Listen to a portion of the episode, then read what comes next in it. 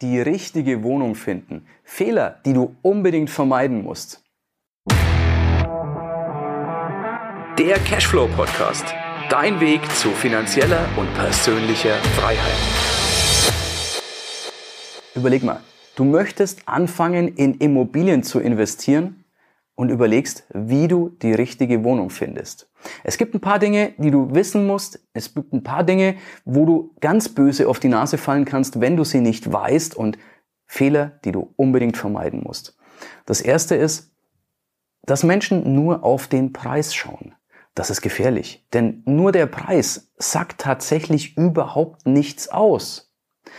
Ist ein Auto für 1000 Euro günstig oder teuer?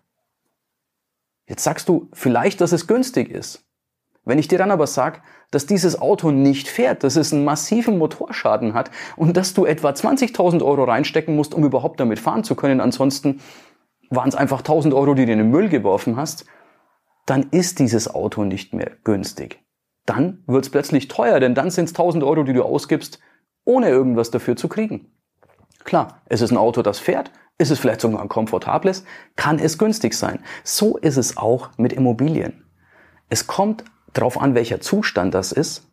Es kommt vor allem darauf an, welche Lage die Immobilie hat, wo genau, in welcher Stadt sie liegt.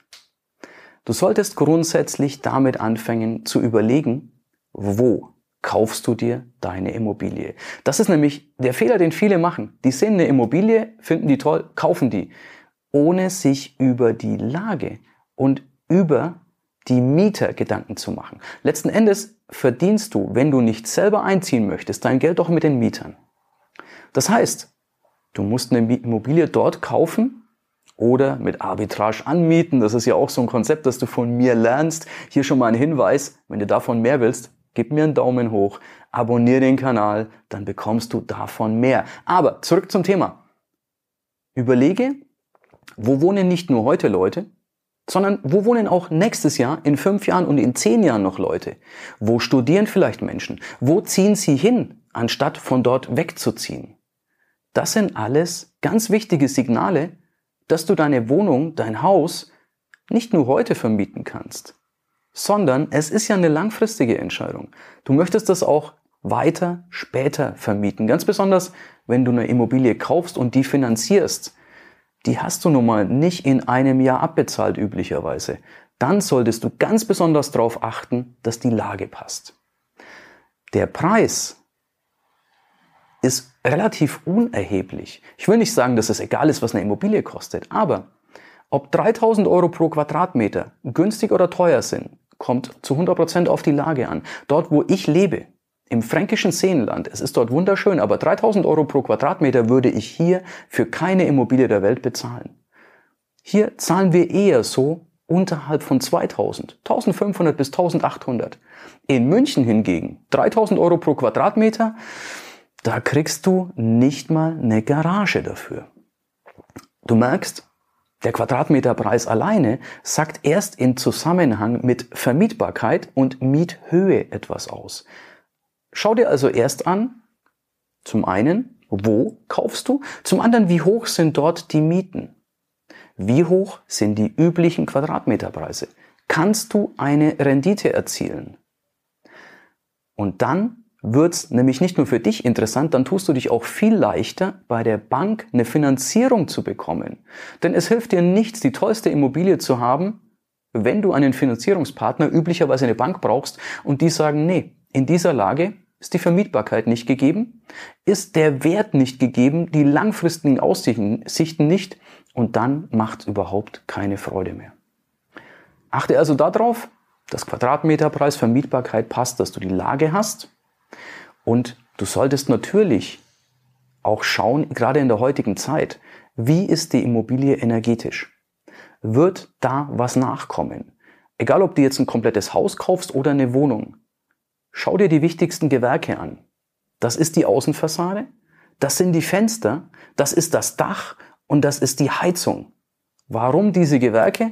Weil die richtig teuer sind, wenn du da was tun musst. Und weil das alles Gewerke sind, die von der Energieeinsparungsverordnung betroffen sind. Wenn dein ähm, Energieausweis rostrot oder schlechter ist, dann wirst du sehr bald gezwungen sein, etwas zu tun. Und das wiederum kostet eine Menge Geld und kann dir die Rendite komplett verhageln. Achte also auf solche Dinge. Wenn du das noch gecheckt hast, dann lohnt sich noch ein Blick in den Sicherungskasten. Sicherungskasten? Nun, es sollte ein FI drin sein, ein FI-Schalter. Dann gehst du sicher, dass der Sicherungskasten den aktuellen Bedingungen genügt. Denn nur so kannst du auch wirklich vermieten. Das sind so Kleinigkeiten, die oft übersehen werden, die dir aber die Rendite massiv verhageln können.